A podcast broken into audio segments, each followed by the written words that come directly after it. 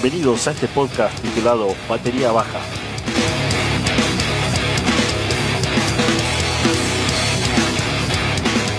Donde vamos a hablar de bandas, músicos, equipamientos y mucho más.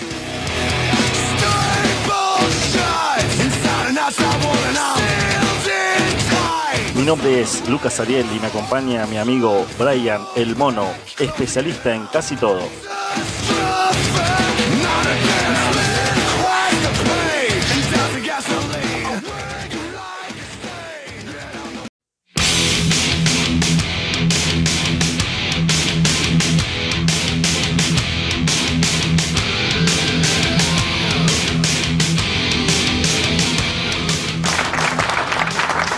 Buenas noches, buenas tardes, buenos días. Buenas medias mañanas, buenos medios días y buenas medias noches. Depende de la hora que nos escuches. Eh, bueno, somos Batería Baja. Estamos una vez más acá reunidos Bustenaken si nos escuchás de Alemania. de Alemania. Eh, hello everybody si nos escuchan de Estados Unidos o de algún lugar donde se hable en inglés. Claro. Eh, bueno, Mono, contame cómo, cómo estuvo tu día, cómo- qué hiciste en estos días, fin de semana. Pasé un fin de semana trágico. ¿Qué pasó? Trágico fin de semana. No, muy buen fin de semana festejando su cumple, el señor Sariel. Vamos, un aplauso para mí. Ah, queremos saludar también a Mr. Magoo, que como siempre está haciéndonos el aguante. Fuerte el aplauso para él. Gracias, Mr. Magoo. Gracias, gracias por todos los equipos brindados siempre y por tu buena onda de, de predisponerte a estas horas nocturnas eh, Oh. para, para hacer este, esta locura. No- nocturnas y de alcohol, ¿eh? sí. Bien ahí que cambió, cambió de bebida, Mr. Magoo. ¿Ahora Bien, qué está ¿qué? tomando? ¿Qué estás tomando, ¿Eh? maricón? Ah, Campari con naranja. Cada vez se va putazando más. Bien ahí, espero que no te, que no te toque tanto como el gin tonic. El gin tonic te hace apretar cualquier botón. Nah, bien, bien, bien.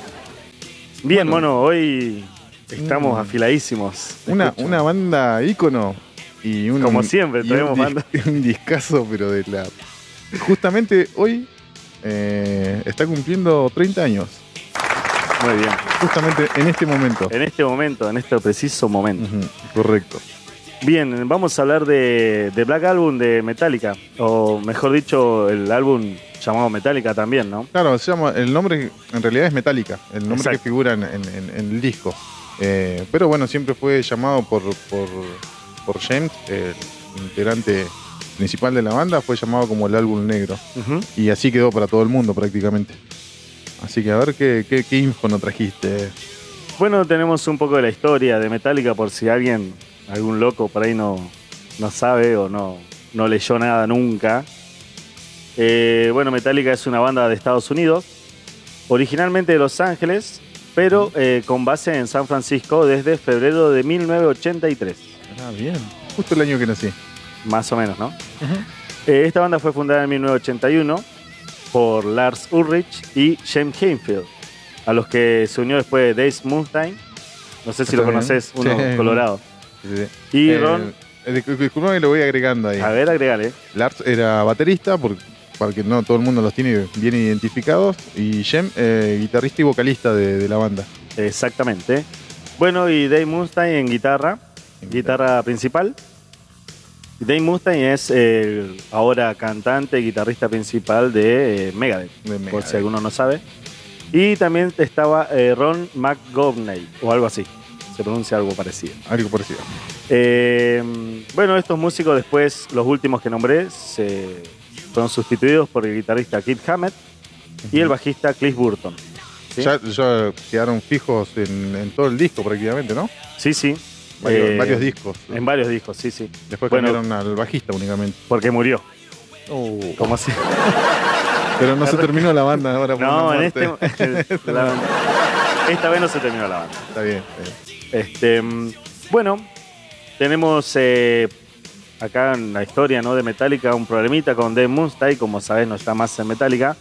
Problemas de alcohol. Era. Problemas de alcohol. Era y problema era muy violento el pelado, el, el colorado, perdón. Era muy violento. Sí, sí.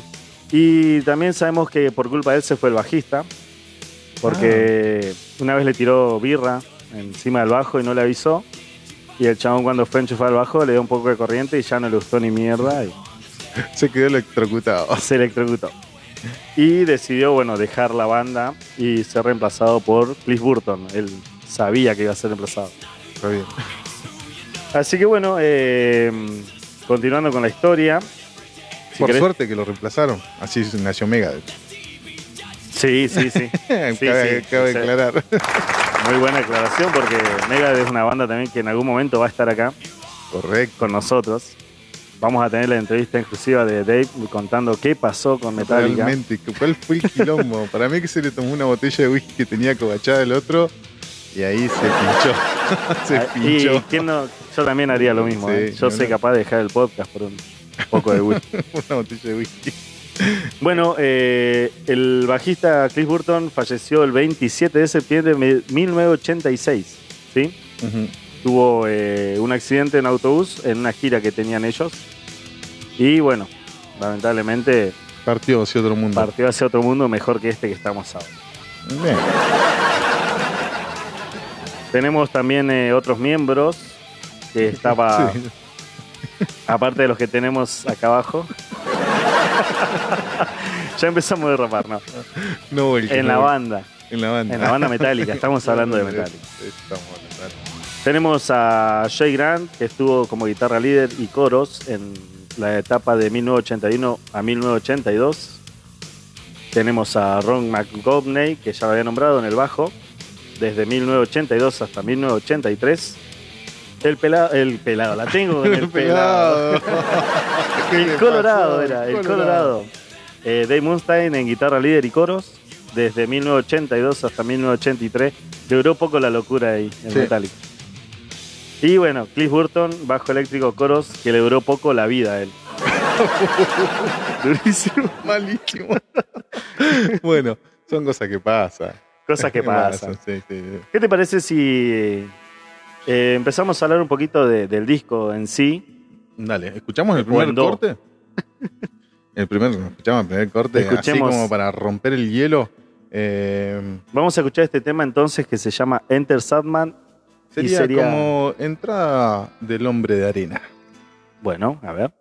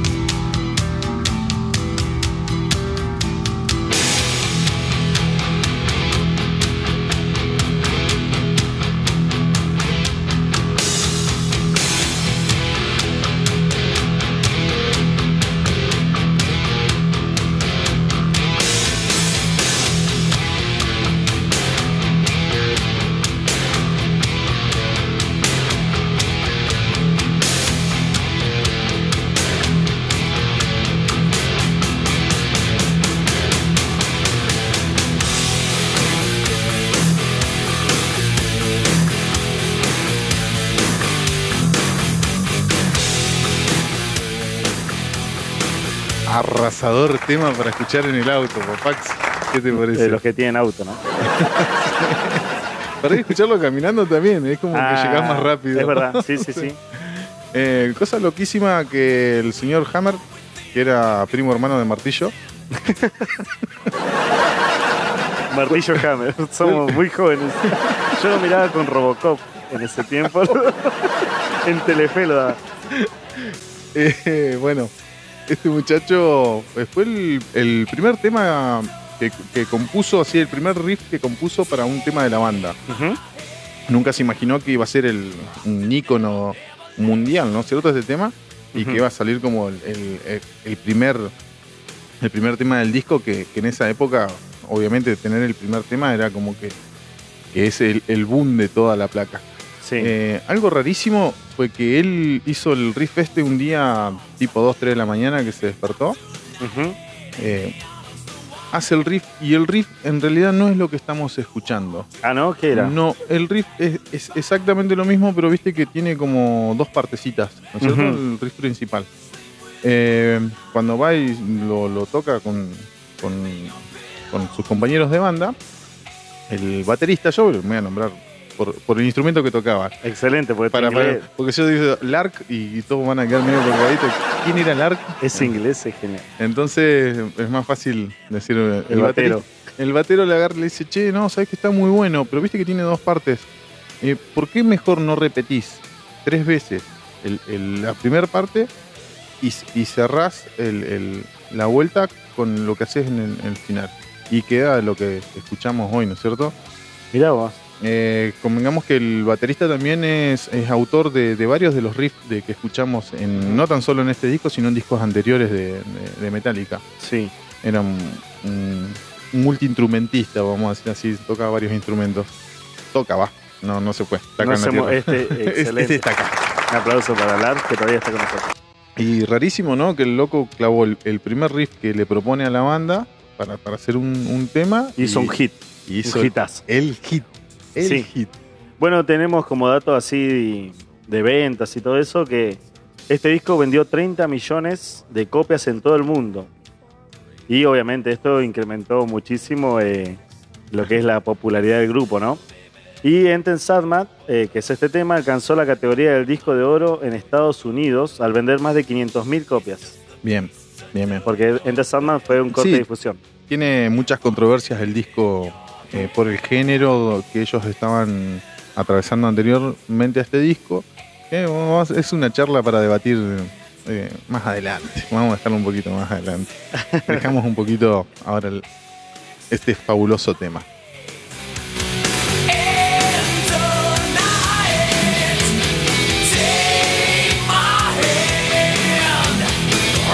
Never, never land.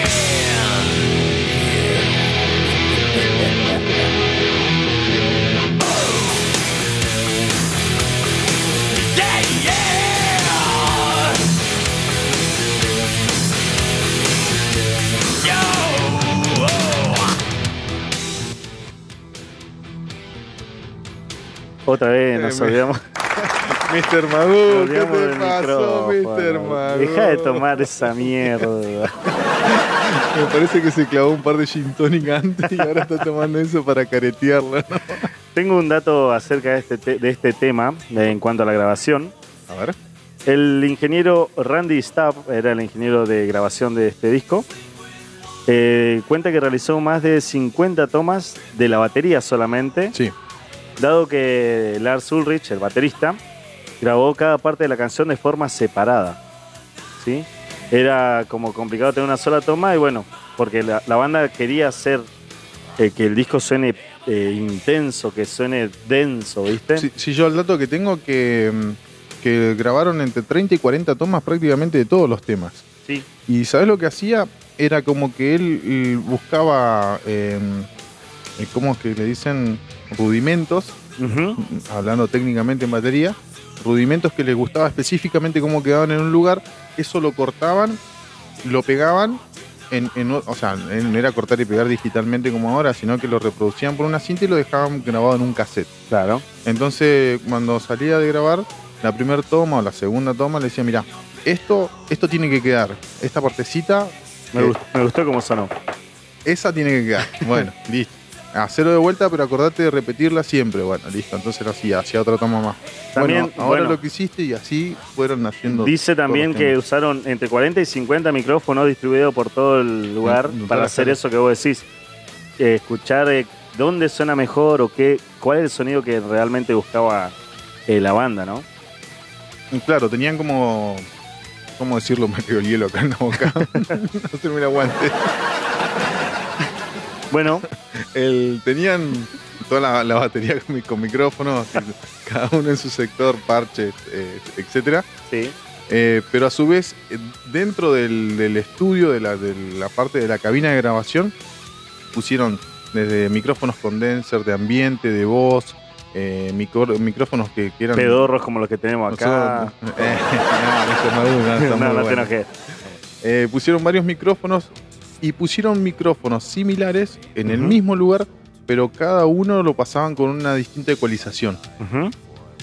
Sumado al, a- a- al, a la- al set de micrófonos de la batería, o sea, generaron el ambiente que, que hoy escuchamos de, de esta batería así súper ecualizada. Y, y quizás el que escuchó discos anteriores de, de Metallica eh, sobresalía únicamente la batería y la guitarra. ¿no? Sí, sí, sí. En una, Bueno. en una entrevista, Jem dice: se da a la luz que quién eran los que mezclaban, ¿no? eran ellos Claro. dos nomás. Y ahora, bueno, en, este disco contaban con la producción de rock eh, de Bob Rock. Que Rock. Vamos a hablar un ratito más de él. Sí. Pero también quiero, antes que termine el tema, mencionarte que esta canción está basada en el Satman, que es una especie de, de hombre de, de la bolsa. Eh, Como el que vive en la esquina de eh, casa, no. No, eso, ese es otro tipo. Siempre larga bolsita. Este es como el Satman, el hombre de arena, es uno que te da, eh, a los chicos le da sueños felices o pesadillas mediante arena mágica. Ah, bien. Bien, ¿no? ¿El Blanca la arena no? Puta, No, todo ese, bien, pero- ese es el- ese es tu vecino. Ese es el Bessi. Un Bessi. Un saludo para el Bessi. Un che. saludo para el El Bessi Bessi, y un aplauso de pie también para él. Bueno, ¿qué te parece si pasamos al segundo tema que se llama Sad But True? ¿Qué significa? Eh, triste pero cierto. A ver cómo suena eso.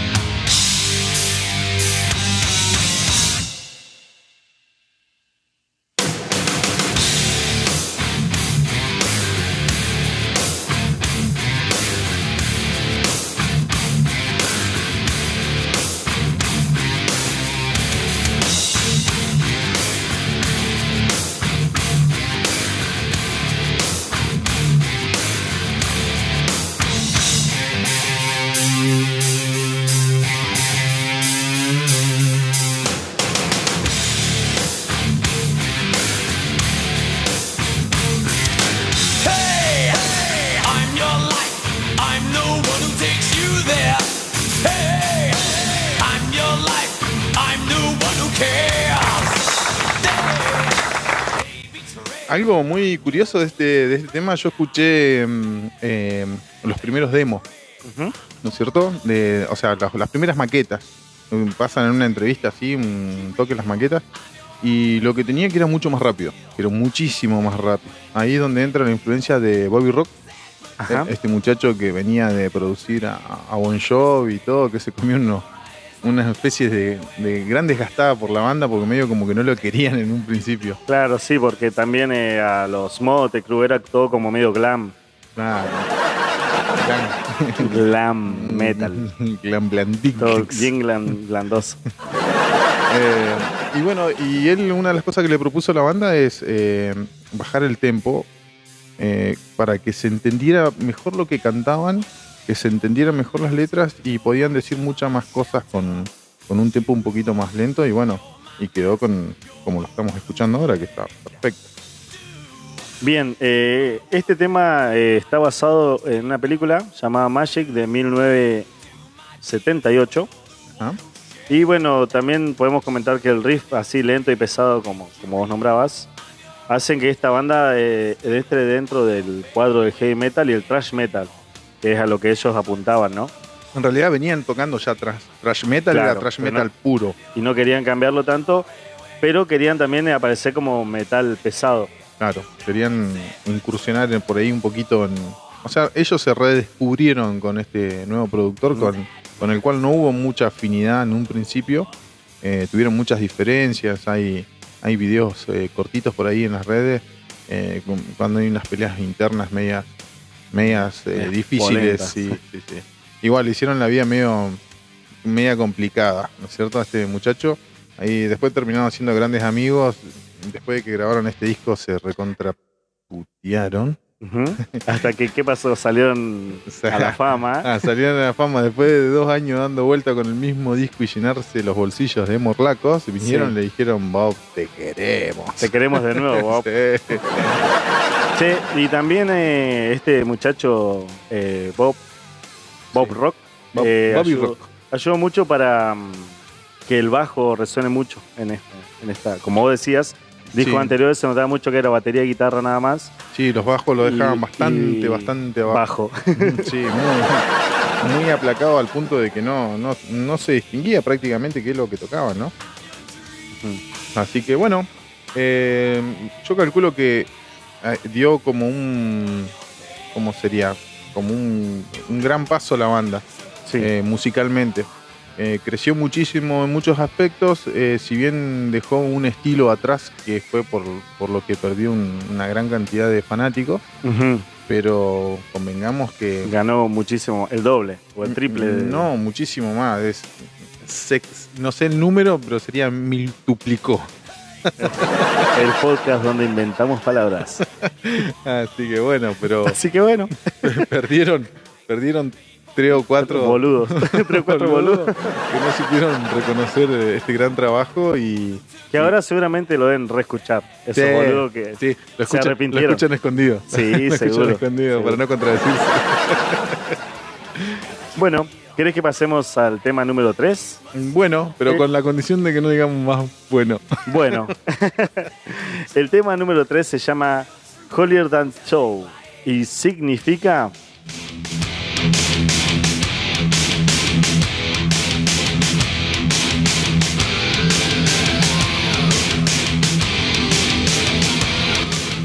Más santo que vos. Ah, lo encontraste.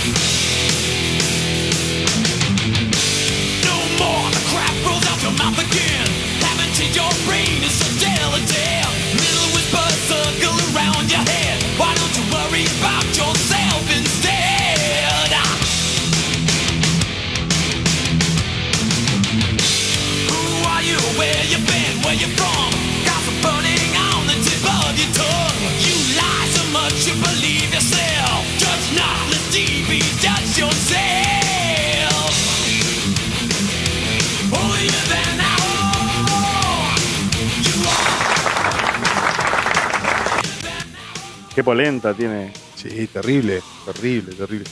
Bueno, esta canción eh, es la más rápida, ¿no? De, y la que menos dura del disco, porque el resto ya tienen otro tempo y tienen otra duración. Sí. Eh, y tiene una letra muy agresiva y pesada y hace recordar a canciones legendarias. ¿Tienes el dato de qué hablan la, la letra? Sí, eh, la letra esta habla sobre la arrogancia, los chismes, los rumores y en cierta forma es una crítica a la sociedad, ¿no? Por su forma de juzgar a las personas. Claro. Por eso el significado era... ¿Lo tenés? Sí, más santo que vos. Más santo que vos. Claro. ¿Entendés? Sí, yo tengo que. Habla de, los de los prejuicios sociales más, más, más que otra cosa. Que el prejuicio del que por ahí lleva un estilo de vida que cree que es el, el ideal y que, bueno, no comparte otra, otra forma de vida o otra forma de, de- de sobrellevar su, su vida, en realidad, porque cada uno es dueño de su vida. Así que, bueno, más o menos habla de eso la letra. ¿Lo escuchamos un poquito más? Dale, lo que queda.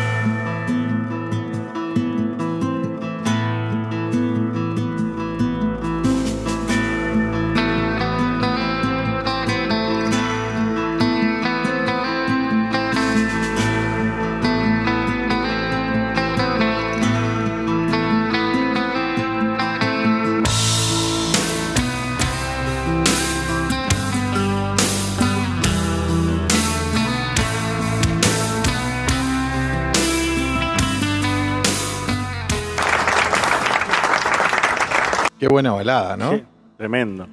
Este tema que estamos escuchando ahora se llama The Unforgiven y se titula en castellano, en cagastellano, Los que no perdonan.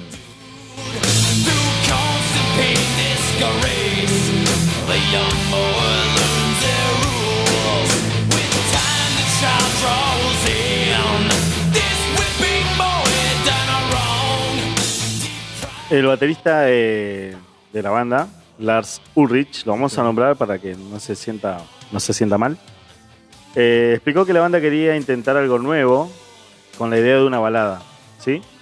En vez de una melodía típica con los coros de trash, la banda optó por revertir la dinámica, como Claro. escuchamos. Distor- Claro. Distorsionó los versos, modificó la melodía de los coros y hizo las guitarras, eh, las reprodujo con guitarras clásicas y una voz denominante. Denominada. Ah, denominada. Perdón. Perdón. Que me quedé pensando en Sí, yo la la vez que estuvimos charlando me decía que en realidad lo que quería él es ¿Con quién charlaste? con, No sé ni cómo con, con Willy, un baterista que vive a dos cuadras de casa, y me decía que, que en realidad lo que hicieron ahí es cambiar el sistema de las baladas, la- la- de las baladas de rock. Que en realidad son las- el- el- el- lo clásico escuchar es escuchar los versos lentos, eh, tranquis, y en los estribillos reventarla con, con- con rock, con distorsión y, y esas cosas. Ellos invirtieron la situación y todos los, los versos, las primeras estrofas, las hicieron con distorsión y con una voz agresiva. Y justamente en la parte del estribillo la hicieron tranqui como una balada tradicional. Eso fue lo que, que invirtieron en realidad, la forma de, de no reventar en el estribillo, de hacer el estribillo lento y reventar en la parte de, la- de- de lo que estamos escuchando. Lo que yo dije. Eh, sí, pero lo que bien yo dije, vos lo enredaste más. No, pero explicado más, más, más normal para que Vos para decirme, eh, no, en realidad, es parte- tu palabra es no en realidad. Esa, Esa es, eso es lo que te gusta decir a vos. La volufrase del día. bueno, como dato así falopa te puedo dar, que hay también datos falopas acá, Sí. Que bueno, la introducción eh, se tomó de la, obviamente, de la película Los que no perdonan, que es un western, que western son las películas del lejano oeste. Sí, serían como vaqueros. Exactamente, no los jeans, los vaqueros. y lo que hicieron fue reproducirlo al revés para que no se reconozca el origen. Eran se querían hacer los misteriosos. ¿viste? Claro. ¿Querés que que, escuchemos lo que queda. lo que queda y el solito? Dale, por favor.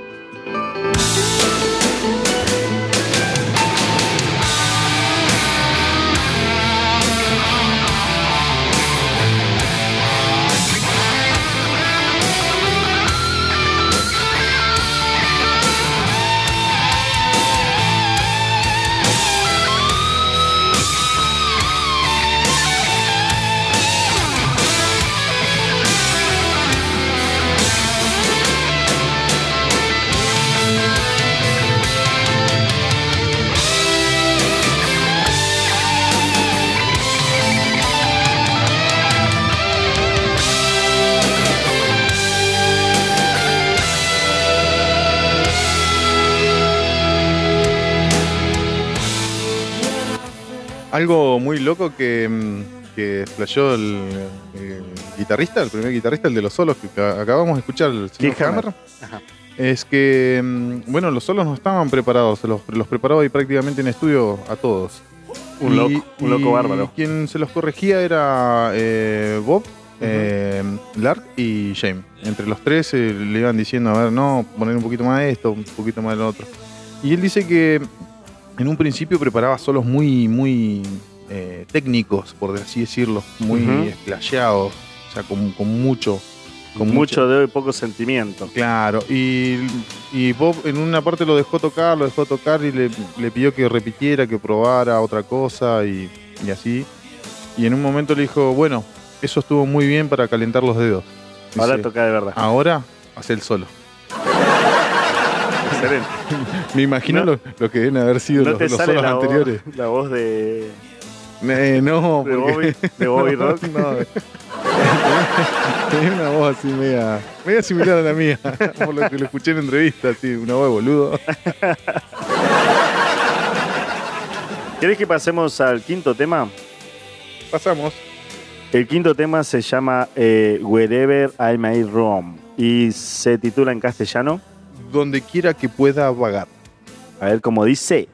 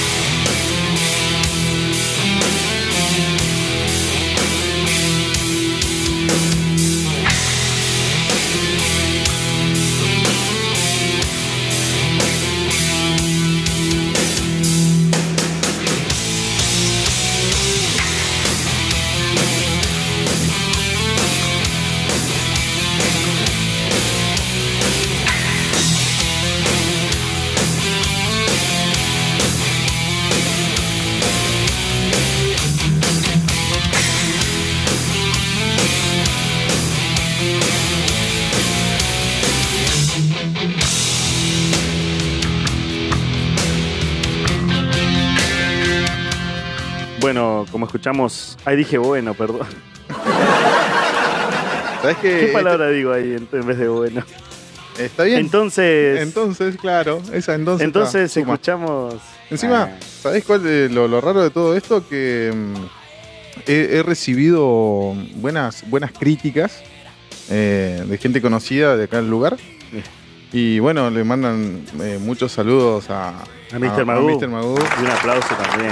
Sí, mucha- Lo, mucha lo gente- quieren conocer, pero. Eh, Si te quieren escuchar realmente. ¿no? ¿Cómo? Eh, bueno, más adelante. ¿Qué?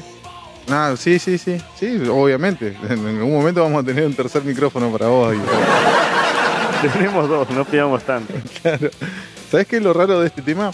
A ver. Que el bajista eh, venía usando siempre bajos de 5 o 6 cuerdas. Em, ¿Y acá cuántas cuerdas son? probó uno de 8 Ujú. que casi quedó la toma final. Pero no, no la le alcanzó. No le alcanzó. Así que probó uno de 12. A la mierda. ¿Cómo eran esos bajos? No.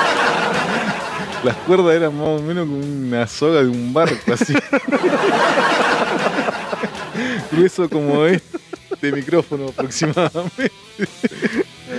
Así Bueno. que lo- y logró el, sonido que, que- que tomamos al principio de la introducción, que es prácticamente una percusión. Sí, parece una una percusión, parece. Y es el bajo. Bien, y el comienzo también se escucha una- un sitar eléctrico. Y bueno, obviamente, como vos decís, después se escucha el bajo ese tronador, Arrasador. arrasa- golpeador. Sí. Como. No, no lo voy a decir porque No, no, vamos a derrapar. a ver. Bueno, también tengo como dato así curioso de que el cantante James Sí. se encontraba en un curso de para mejorar su voz. Ah, yo sabía que lo que, lo que tenía como dato. ¿Me lo que- querés sacar de la.? No, no, Ah. que él perdió la voz. Ah, Viste qué, que grabaron los temas qué apro- cabeza, ¿no? grabaron los temas aproximadamente eh, 50 veces. Sí. O sea, alrededor de 5 o 6 veces cada uno de, de los temas. Ujú. Y en uno exigió la voz y la perdió. Y no había forma, no había forma de recuperar, así que siguieron con las grabaciones, Eh, con, con todo lo que era la parte instrumental. Y bueno, faltaban la- la- la- las voces. Y bueno, él admitió que no, no, no podía cantar. Así que ahí lo mandan a hacer un, un curso de, de- de voz, por decir. Claro, bueno, y entonces eh, en ese curso había unos ejercicios donde tenían que cantar nana. ¿Viste? Na, na, na, na. Na, na, na, na, El tema que sabemos todos. Y bueno, lo incluyó en algunas partes de la canción, Sí, como sí, sí. dato curioso. Sí, él cuenta que cuando lo mandaron, dice que fue a ver a un muchacho eh, que lo citó en una iglesia. Ajá. Debe haber sido una de estas iglesias protestantes, evangélicas, una cosa así. Sí. Cuando entró a la iglesia dijo, ¿qué hago acá? Este, se me juntaron todos los demonios. Eh, un muchacho dice, normal, eh, con un, un piano, eh, mucho gusto, comandante, qué sé yo. Dice, bueno, vamos a arrancar. Así que cuando empezó, empezó con unos acordes y empezó, bueno, vamos con esto. La, la, la, la, la, la, la, la. Na, na, na, na, na, na, na. Y ahí quedó el, El naná. el, el, el na, na, na. Excelente. Excelentes datos. Sí. Él dice que primero cuando empezó con los ejercicios y todo, dijo, qué mierda agua acá. En una parte que se va a tomar agua a la vuelta en un pasillito, un dispenser que había ahí, Qué dato. que entró a ver placas y discos de oro, copias de discos de oro de bandas muy reconocidas Ajá. a las que él ayudaba y asistía con el tema de la voz. Ah, mirá vos. Así que era tremendísimo. Mirá vos. Mirá vos. Bien. ¿Querés que volvamos un poquito para atrás y escuchemos un poco el solo? Donde, bueno, él usa mucho el guagua. En la mayoría de los solos, sí. en, en, En la mayoría de los. 80% de- El 99% usa guagua y lo que queda lo usa. Sí. ¿Lo escuchamos un poquito? Dale. A ver, che, ¿cómo era ese solo?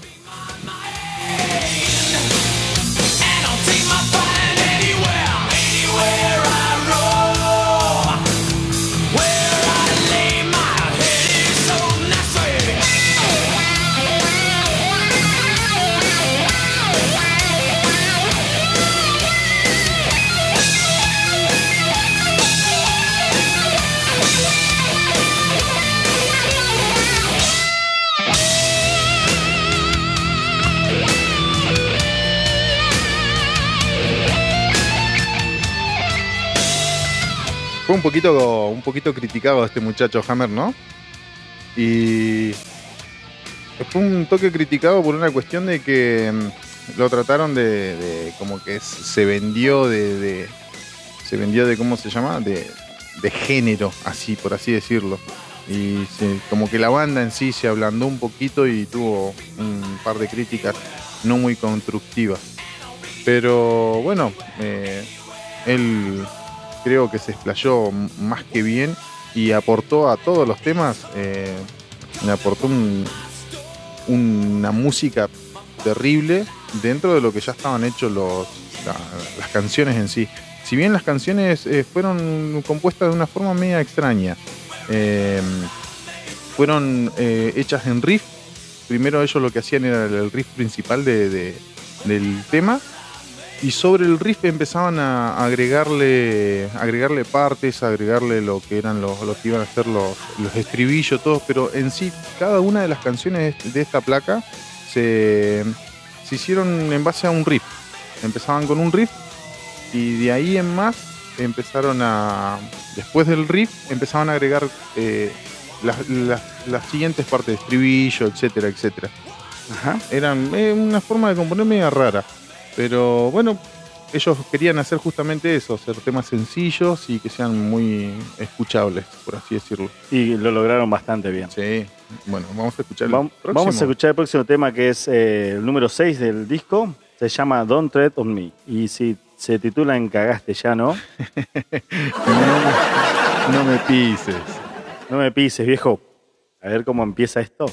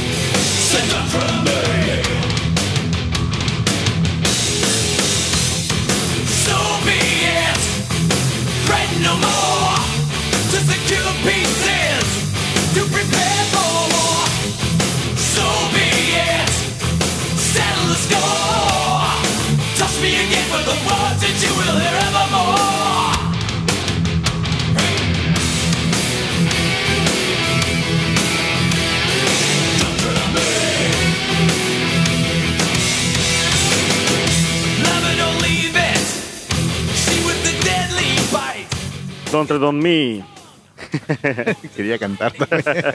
Quería hacerse el que cantaba.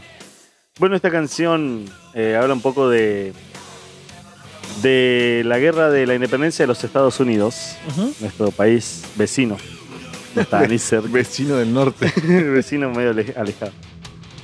Mirá, ¿sabes qué? Mm, Sí, yo me quedé colgado con esa forma de componer rarísima que tenían ellos, ¿viste? De, de un riff y sacaban tremendo temones porque después el riff se iba desarrollando y van largando como. como ¿Cómo decirlo? Como bases o como. eh, ah, melodías basadas en, en el mismo, en el mismo riff. Acá escuchamos a este señor con el guagua. Guau. pleno. Cry Baby. A morir. ¿Sabes que era rarísimo que, mm, eh, bueno, parte técnica que no hemos hablado casi nada, usaba guitarras eh, ESP, Ajá. Era su, su marca así predilecta.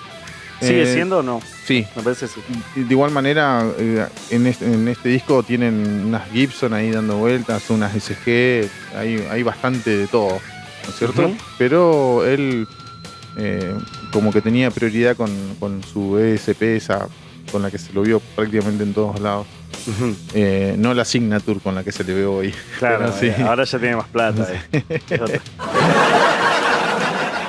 Así que bueno, pero tenían eh, tenían esa forma de grabar que, les dio resultado, o sea, porque fueron desconstruyendo riff y construyendo riff nuevos y haciendo estas grandes canciones que hoy, podemos compartir con ustedes.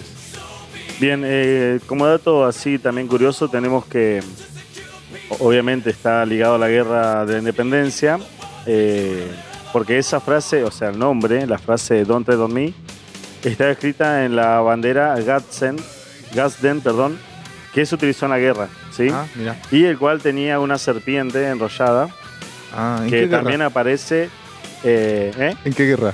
en la guerra de la independencia de Estados Unidos. Ah, está bien. ¿no? Es lo que estaba- al principio hablé de eso. Estados Unidos hace guerra con- de todo. como nosotros hacer asado. Sorry para los que nos están escuchando de Estados Unidos. Eh, Pero es la realidad. Acordate que hay uno que nos escucha. allá. Uy, no, perdón, perdón.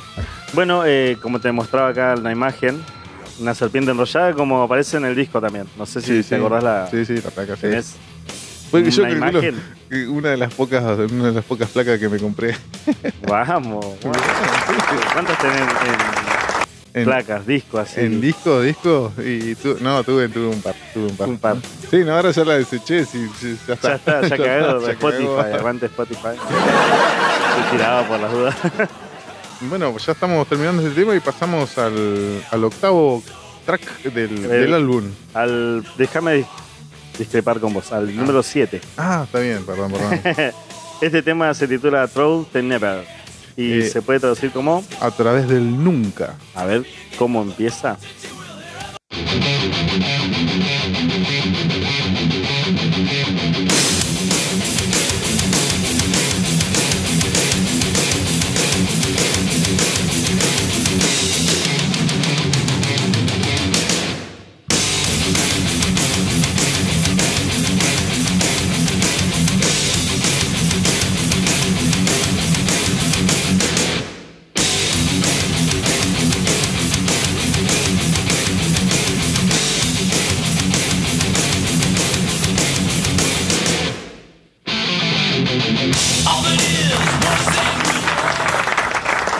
Un aplauso que volvieron al trash. Está muy, Muy bueno. muy bueno, muy bueno. Muy, bueno. Bueno, esta canción tiene una letra media controversial o media rara. Siempre me resulta raro que los ovnis o los extraterrestres estén, estén muy ligados a, lo- a lo- a las letras heavy, ¿no? En este caso habla de- del universo y de cómo el ser humano eh, crea especulaciones sobre si hay vida o no en el espacio. Claro. Mm, rarísimo. La verdad que bastante raro porque nada que ver con lo que venía. Es como tienen independencia las películas. ¿Viste? A los Ah, yankees les pasa todo. todo pasa allá por suerte. Sí, por suerte sí, las guerras son todas allá, hasta con los extraterrestres. ya los extraterrestres dejan en paz. La quieren toda, ¿viste? Y bueno, como decías vos, eh, es una de, los, de las tres canciones del álbum que conserva lo que es el trash. El trash. Eh, tradicional. Tradicional. por así decirlo, ¿no? Y bueno, también este, este nombre eh, Sí. está compartido con la película de Metallica, ¿sí? que salió en 2013, se llama de la misma forma. Ah, ¿sabes que no la vi? Mm, yo tampoco. Ah, bien. Somos del 2%. Yo pensé que me iba a contar algo de la película. No, boludo. sabes que no. La vamos a ver si querés el fin de semana. ¿Te parece? Escuchemos un poquito más de este tema. Dale. Dale gas.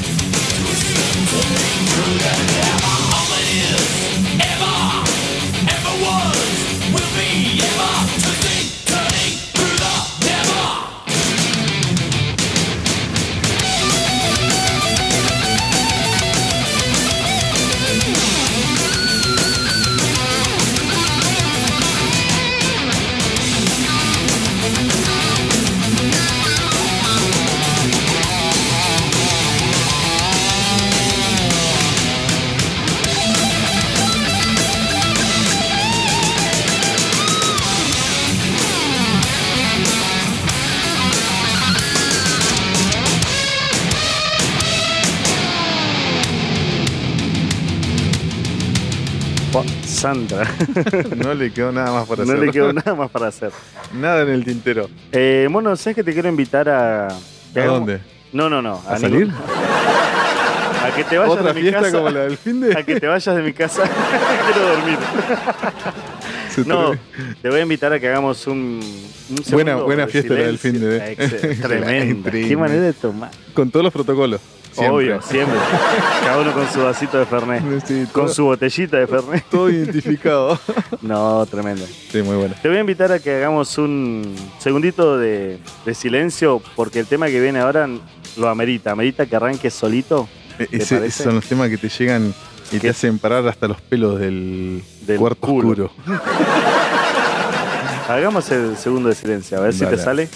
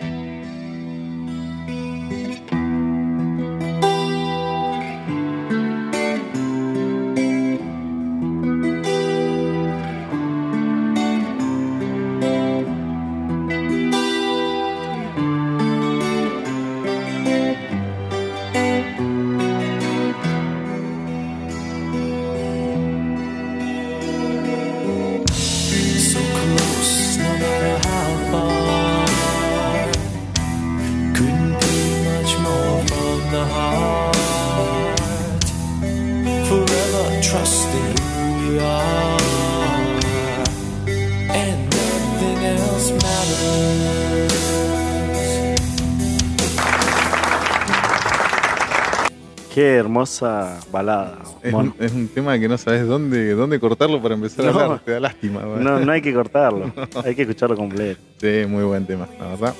Bueno, esto es una power ballad, ¿sí? Una balada power, Eh, tra- traducido. traducido al portuñol. Está bien. Y bueno, la escribió el cantante y guitarrista James.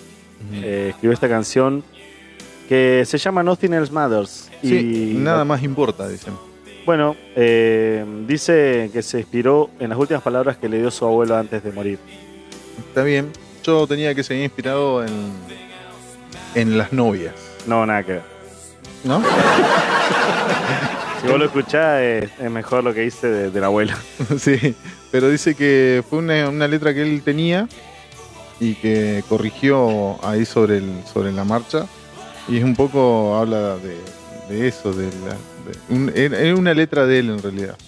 Sí, yo lo que tengo así como de novia dentro de este tema, A ver. eh, que él eh, escribió el arpegio y la canción con una sola mano porque del otro lado estaba hablando con su novia mientras. eh, Por teléfono, por claro, eso. pero no tiene nada que ver con la novia. No, no, no. Le dice que él estaba hablando por teléfono con su, con su novia y, y él lo cuenta en una ¿Me entrevista. vas a dar razón en algún, No, no alguno sé, de estos capítulos? Cuando lleguemos a los 100. y dice que, que estaba hablando con la novia y, y tenía la, la- la guitarra así en su regazo y empezó con el arpegio que es con, con una Con sola una mano. sola mano, como se puede Sí. hacer. Quien, quien no aprendió ese, ese arpegio no, sabe una mierda de guitarra.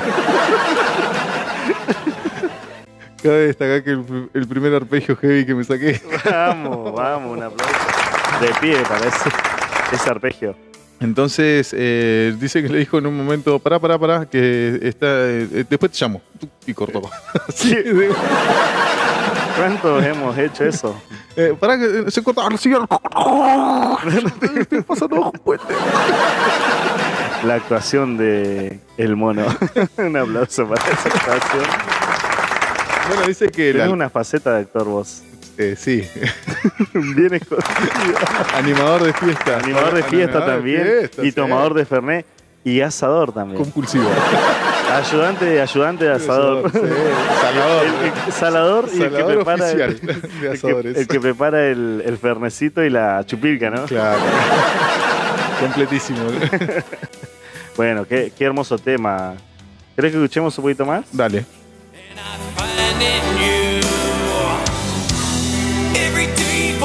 Something new.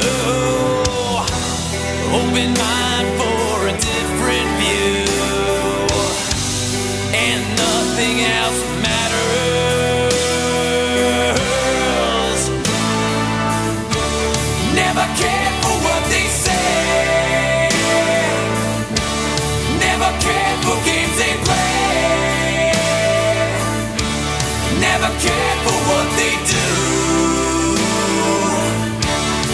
Never cared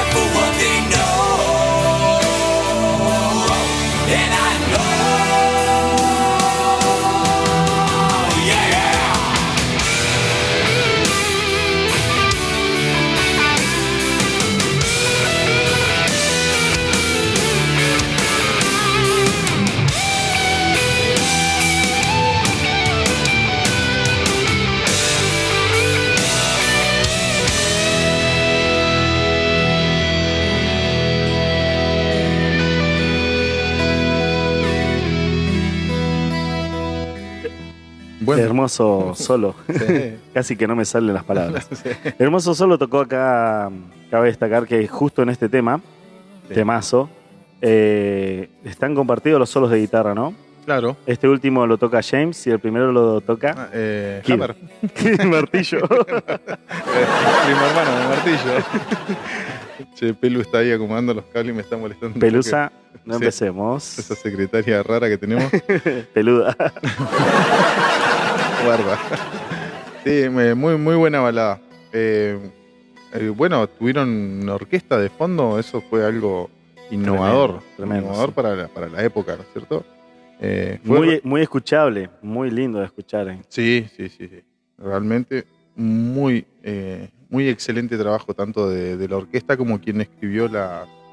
eh, ¿Cómo se llama? El, el que le escribió las notas. Eh, o hizo los arreglos para... Ah, bueno, se me perdió el nombre, la estaba buscando. ¿El nombre de quién? Michael eh, Kamen. Sí, Michael Kamek fue el que escribió eh, las partituras y hizo todos los arreglos para con la orquesta. con la orquesta. Sí, porque Mirá eran vos. notas sencillas y él no, no quiso basarse en, en hacer los acompañamientos, los acompañamientos básicos para que, lo- para que lo- la orquesta no se aburra, entonces le, le buscó arreglos para los violines, para No. los chelos, que fue todo Muy lo que bueno. escuchamos hoy realmente excelente. Así que bueno, eh, no sabemos si es con la novia o con los abuelos que escribió el tema. Yo tengo que era, que era un tema, una letra muy personal de él que no. Era una letra que no tenía pensada para Metallica. Él dijo en una entrevista que era una letra que no, no, no estaba, no estaba acorde a la banda. Eh, la largó así como, como de onda. ¿Te y, puedo dar un dato palopa de ese tema? A ver. Eh, está hecho cumbia y está cantado en, en castellano. No, no, no, por favor. No lo quiere, así. se quiere googlear ese temita, lo, lo invito a No, que por favor, no. ya no. nada, ya nada importa, se llama. Ah, está hecho ¿sabes lo con- que quiere Pelu? Que le preparemos un Fernet. No, Pelusa, vos no podés tomar, estás trabajando. Todo al revés, esta gente, por Dios, se desordena. Se desordenan todos acá. Así- Bueno, vamos a pasar al tema siguiente, que se titula Of Wolf and Man. Y se puede traducir más o menos como. ¿Lo tenés por ahí o no? Sí, sí, sí. Para Sí, que- sí, pará en alguna de esas notas. busque. Ah, el- el, eh, es raro porque de lobo y hombre sería, Ajá. ¿no? Sí, sí, es la traducción literal. Literal. Literal, literal. ¿Lo escuchamos un poquito? Dale. Un poquito nomás.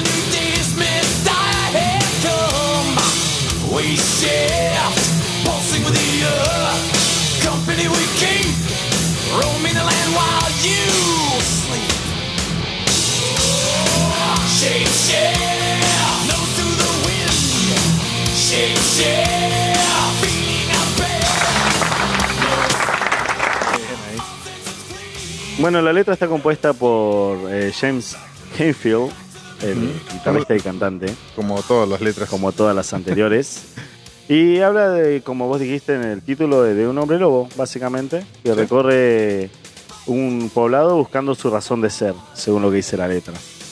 Ah, eh, es como una fábula, una metáfora. Sí, sí, sí. Eh, y bueno, comienza con un riff simple, como pudimos escuchar, y después se va como agregando como partes a ese riff y se va haciendo un poquito más eh, complejo. No difícil de tocar, pero más complejo de, Sí. de lo que es al principio. Sí, ellos buscaron eh, en este disco particularmente eh, tocar canciones más fáciles. Mm, así lo... lo- Eh, lo- pero polenta. claro, que conservaran el- el- la esencia de la banda principalmente, pero canciones más, más fáciles, más escuchables. Por ahí no tanto, tanto tecnicismo en sus, en sus canciones. Sí, yo lo- creo lo que lograron lo, bien. Lo lograron, sí. Tremendo. totalmente. Vos eh, nombrás de Black Album y Sí, el que no lo conoce no, Sí, no, sí. no está en esta de todos los géneros. eh. He hablado con gente de otros géneros y Mm. hablas de Metallica y te- de Black Album te dicen. Y de por sí ya se le hicieron una versión cumbia, lo escucharon todo. Obvio, obvio. Es un aplauso todo. para Metallica que está hecho cumbia y no fueron los de fuego. Que los de fuego. Te tiro ese dato curioso. Un aplauso para Metallica que les dio de comer a varias, a varias bandas. Nos dio y nos sigue dando de comer. Nos sigue dando de comer a varias bandas. Algo curioso de, de la- toda la placa en sí, de este muchacho Bob, que Bobby tenía, Rock. tenía muchas diferencias con la banda. Y con el que peor se llevaba era con, con Lark, el baterista. Eh, tenían horarios medios cambiados. O sea, Jem trabajaba durante el día Ajá. Y él trabajaba durante la noche. Y este muchacho, al ser el productor, no le quedaba otra que quedarse las 24 horas encerrado. No, es en el garrón, claro. Dice que se fue a vivir al, al- al estudio prácticamente. Se bañaba ahí, comía ahí, o sea, eh, vivía en el estudio. Ajá. Eh, Jen aprovechaba todo el día porque le gustaba eh, relajar así por momento, entre tema y tema, salir, ver el sol, eh, etcétera. Y el, y el baterista caía tipo 10 y media, 11 de la noche a desayunar. Qué hijo de puta. Típica vida del rockstar. Le Quien pudiera. Le cagaba toda la banda. Encima eh, eh, llegaba enojado porque empezaba a tocar, se le rompía un parche, tiraba parche, así que tenían que salir a conseguir parches por la sala. Era, era, un, era un quilombo este, este personaje, ¿no? Eh, después él aclara que en otra entrevista que, que fue después de dos años que estuvieron de gira con este álbum, más de 300 conciertos, una cosa así, eh, lo empezaron a extrañar un poquito y como que llegaron a ser grandes amigos. Por algo hicieron varios discos. Grandes cosas también hicieron, sí. Muy buenos discos después. Eh, bueno, vamos a pasar al tema número 10, si te parece, mono. Dale. Este tema se titula The God That Failed. Y sería algo como el dios que falló. A ver, O el, o el dios que le erró. el que le, le chingó. El dios que la chingó.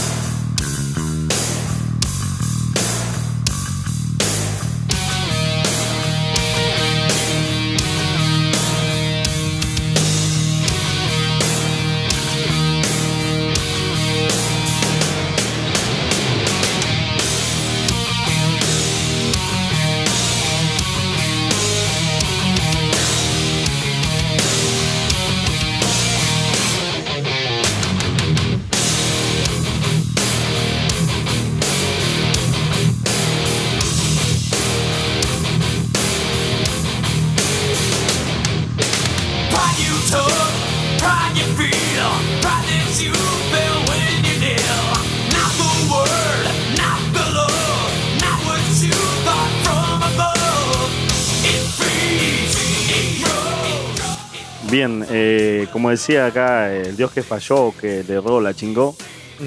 Eh, bueno, la canción eh, comienza con un bajo que escuchamos tremendo. Y está perfectamente audible durante todo el disco del bajo, es lo Sí. que hablamos. A diferencia de los. a, a partir de este disco apareció el bajo en la banda. Exactamente. A, eh, a diferencia de los anteriores, acá se nota patente el- la potencia del bajo y cómo se necesita ¿no? en una banda. Por más que hagamos chiste de que el bajista.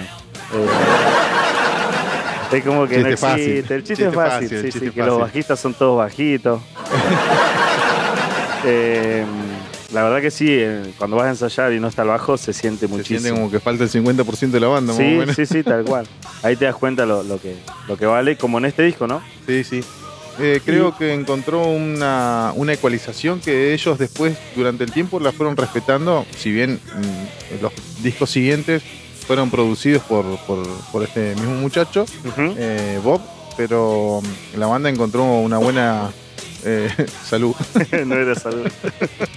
encontró una ecualización más, más eh, pareja, vamos así decirlo. Claro. Bueno, la letra de esta canción eh, habla acerca de la fe y cómo el ser humano se aferra ¿no? a esa fe. Y como tema central tiene eh, a una persona eh, creyente, ¿no? Que, que se aferra a Dios y falla, por así decirlo. Claro. Sí, eh, refleja el sentimiento e ideas de, de James, otra, una vez más, ¿no? El guitarrista y cantante, eh, sobre la muerte de su madre, Ah, ¿sí? bien. Ella, eh, jun- junto a su esposo, estaba ligada a una secta cristiana, dice. Secta cristiana, ¿sí? No una religión. Sí. Y bueno, su madre no aceptó ninguna ayuda en los hospitales para tratar el cáncer, Ah, bien. dado que, bueno, por la religión No, ella no recibía ningún tipo de ayuda médica, de la ciencia, digamos. claro. Y bueno, terminó con su muerte. Así que por eso habla un poco de... de- Final infeliz. infeliz. El dios que, que falló. El dios que falló. Un aplauso para el dios que siempre falla. No, perdón, no, no es el mensaje que queremos. No era la idea principal, por lo menos. Pero bueno, Estamos ahí en eso. ¿Querés que escuchemos un poquito más el solo? ¿Querés Dale. solo? Somos guitarristas, nos gustan los solos. Ahí va.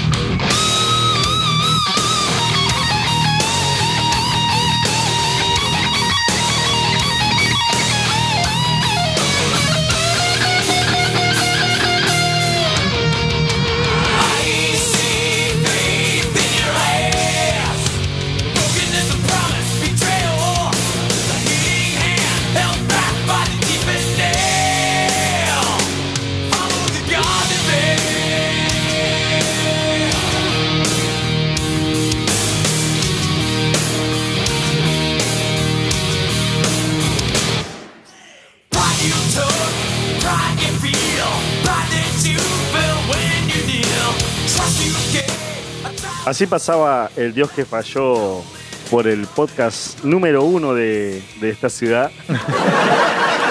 no la vamos a nombrar por ahora. No, vos te reí, pero sabés que. Era el número uno porque no hay otra. Sí. No sé si hay algún otro boludo haciendo lo mismo. Gratis. Eh, tuve ofrecimientos eh, buenos en, en- en esta semana anterior transcurrida ¿De qué? eh, de hacer el programa Ah. en una radio local, Ah, bien. al aire, en vivo. Me, me estás asustando y me estás sorprendiendo porque no sabía este Y, dato. y- y doblemente, una fue una idea de una persona, dice, che, mira, está bueno el programa, mm, no sé, ¿por qué no hacen aunque sea una vez a la semana, eh, una noche de, de viernes Jo, de escabio. Un aplauso para esa persona. en alguna radio local? Y, y después ya una persona ya más allegada al, al tema de, de- de- de las radios eh, nos, eh, nos invitó, y a- así me pongo serio formalmente, sin A ver. hacer un, un programa, aunque sea una vez al mes. Mm, Así que eh, la propuesta está hecha. Un aplauso para esa persona que nos escuchó aunque sea una hora de su vida. Sí, Nos regaló. se Un aplauso más fuerte, Mr. Maguire.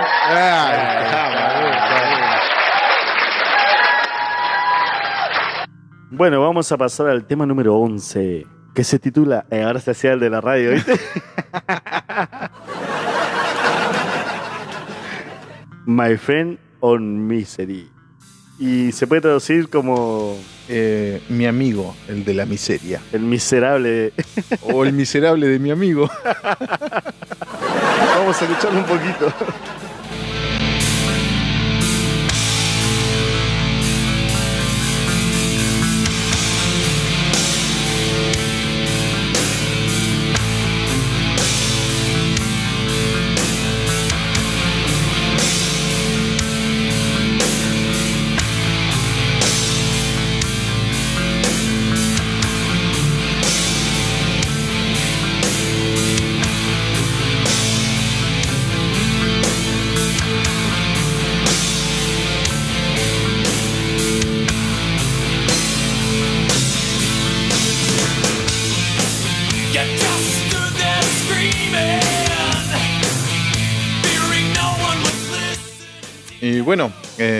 Así como ofrecimientos también, eh, se va a hacer un, un documental de, de- de rock de- del lugar, de la zona, ¿no es cierto? Ajá.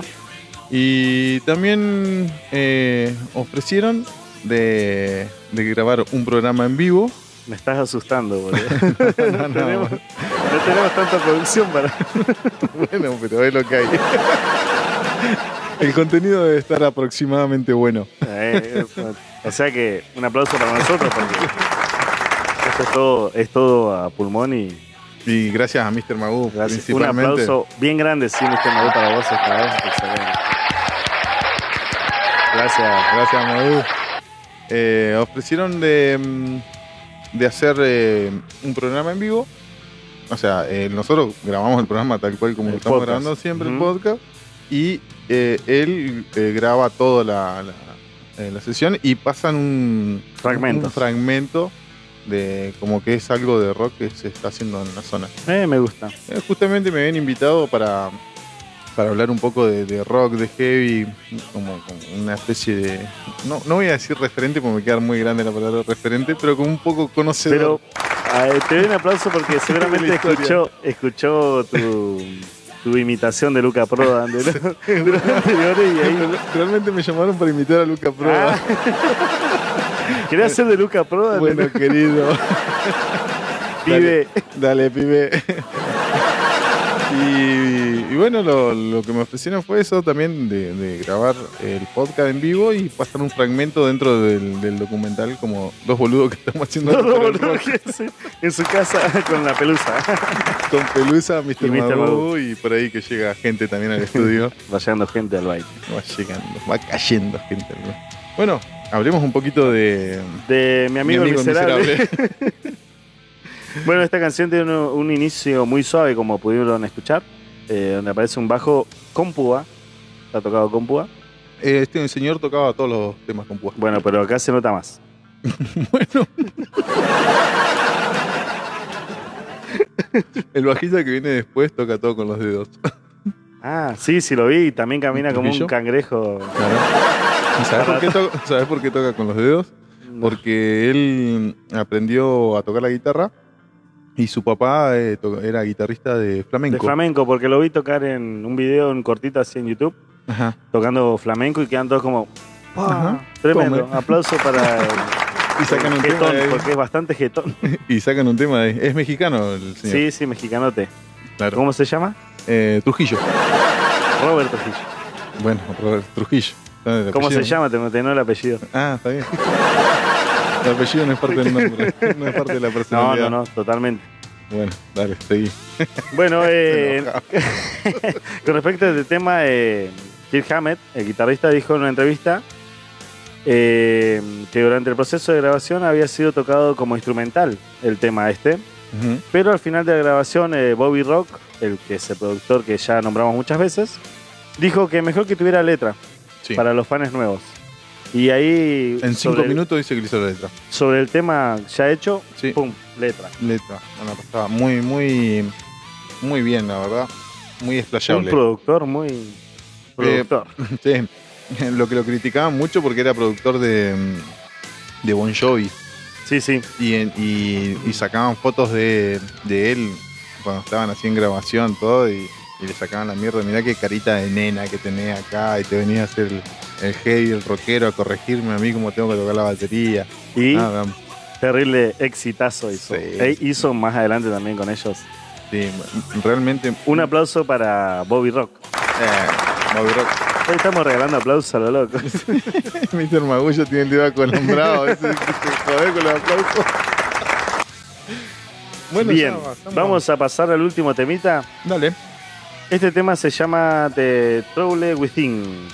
A A ver ver. cómo suena.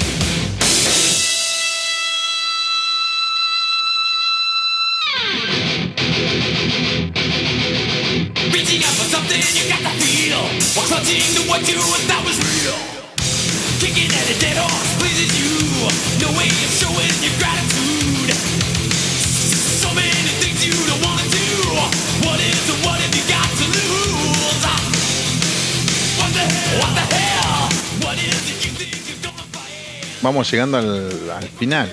Al final eh, Al final de de todo. este programón.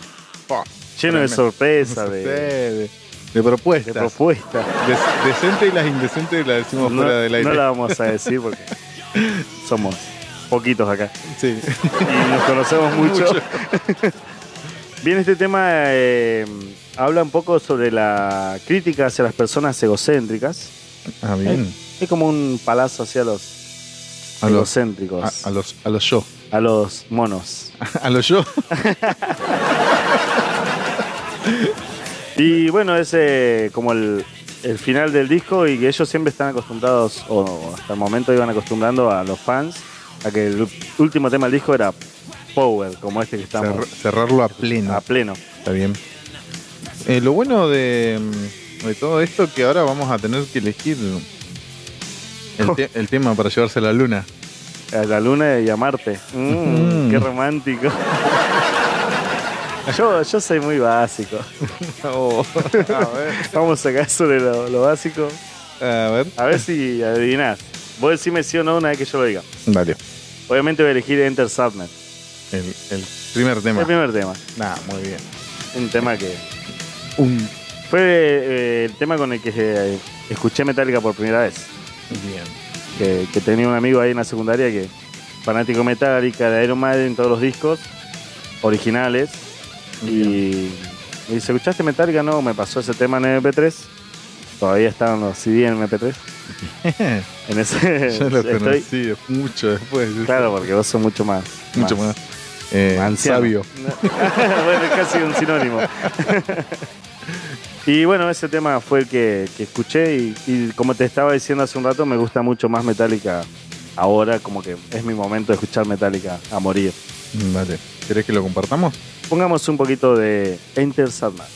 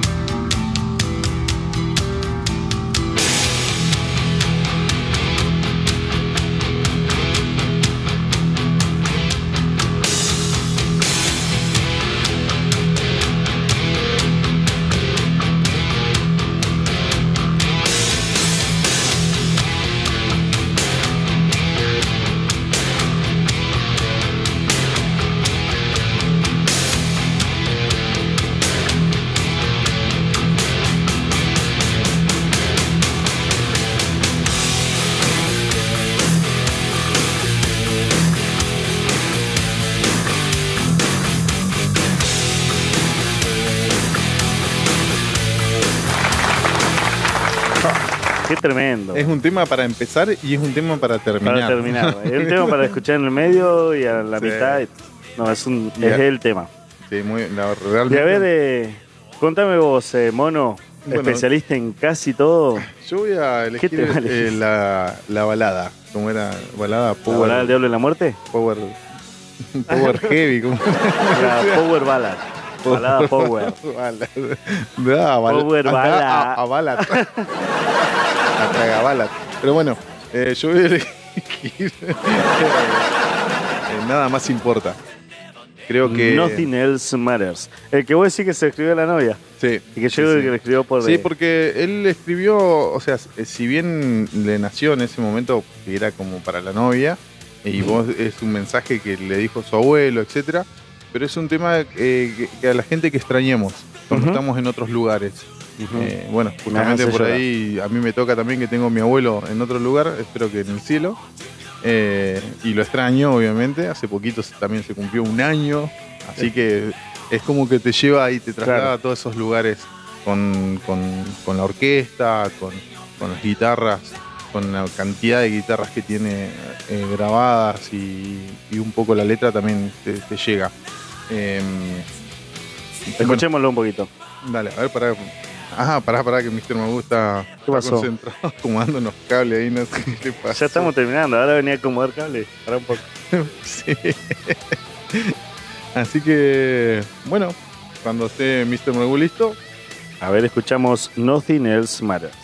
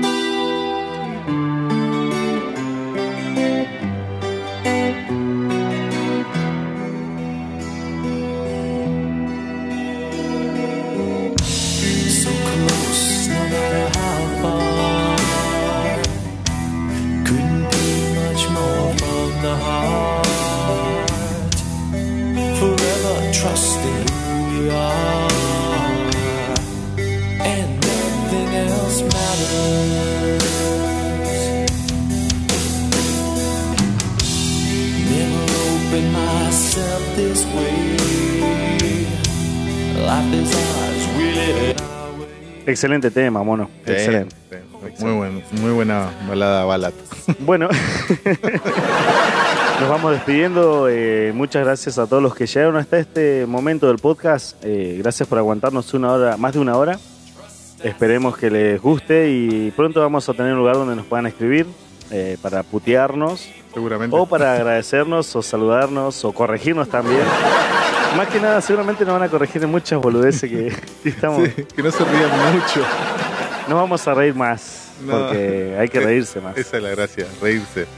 Eh, Este, bueno, me despido, los saludo a todos los 14, 15 personas que nos escuchan, gracias. Les mando un saludo a todos y a cada uno.